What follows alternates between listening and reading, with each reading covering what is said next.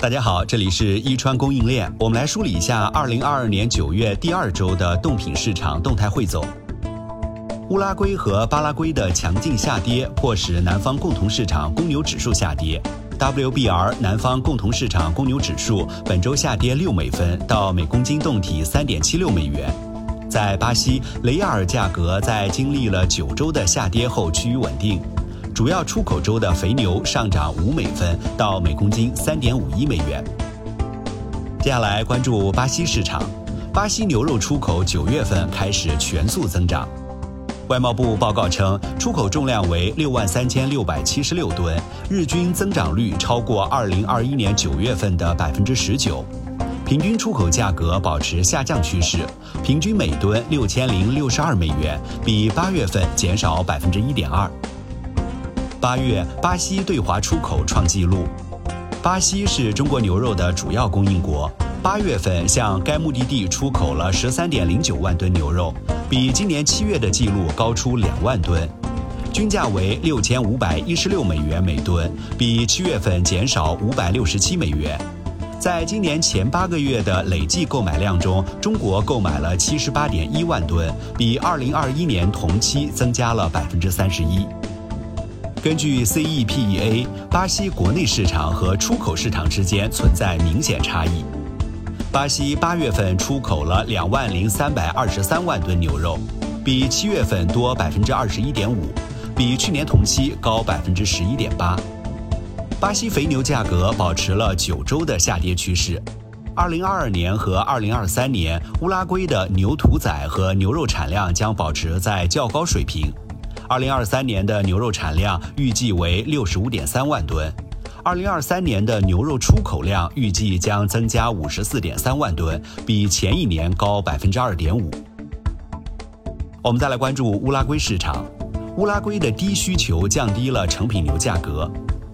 随着国际市场的下滑和成品牛供应的小幅增加，预订量增加，许多屠宰场不出价，其他屠宰场大幅降低了购买价格。公牛价格接近每公斤四点零零美元。乌拉圭牛的屠宰量是十一周来最多的一次。INAC 报告称，在截至九月十号的一周内，四万两千零五十七头牛进入工厂，与前一周相比增加了四千五百头。我们再来关注阿根廷市场。阿根廷八月的牛屠宰量是二零二零年十一月以来的最高水平。上月屠宰了一百二十三万头牛，环比增加百分之十一，同比增加百分之八。二零二二年前八个月屠宰的牛达到八百八十三万头，比去年同期多百分之三。阿根廷八月份母牛屠宰量下降到总数的百分之四十三。二零二二年前八个月母牛屠宰量占总屠宰量的百分之四十五点六，奶牛屠宰量为百分之十九点五。阿根廷出口牛价格强劲反弹，出口小牛的价格每公斤增加了八到二十五比索，每公斤报价五百五十到五百七十比索，而更为质朴的印度杂交牛报价在五百四十到五百六十比索之间，运往中国的工业牛报价在四百五十到四百九十比索之间。我们再来关注俄罗斯市场。俄罗斯暂停巴拉圭三家工厂，令当局感到意外，因为在销售的产品中检测到违禁和有害物质。俄罗斯暂停巴拉圭三家工厂。俄罗斯封锁后，巴拉圭成品牛价格大幅下跌。巴拉圭的成品牛价格在每公斤下跌了零点三零到零点四零美元。现在工厂为普通牛出价三点五零美元，为肥牛出价每公斤三美元。下面我们再来关注其他市场的动态。美国的牛肉出口以每月十亿美元的速度增长。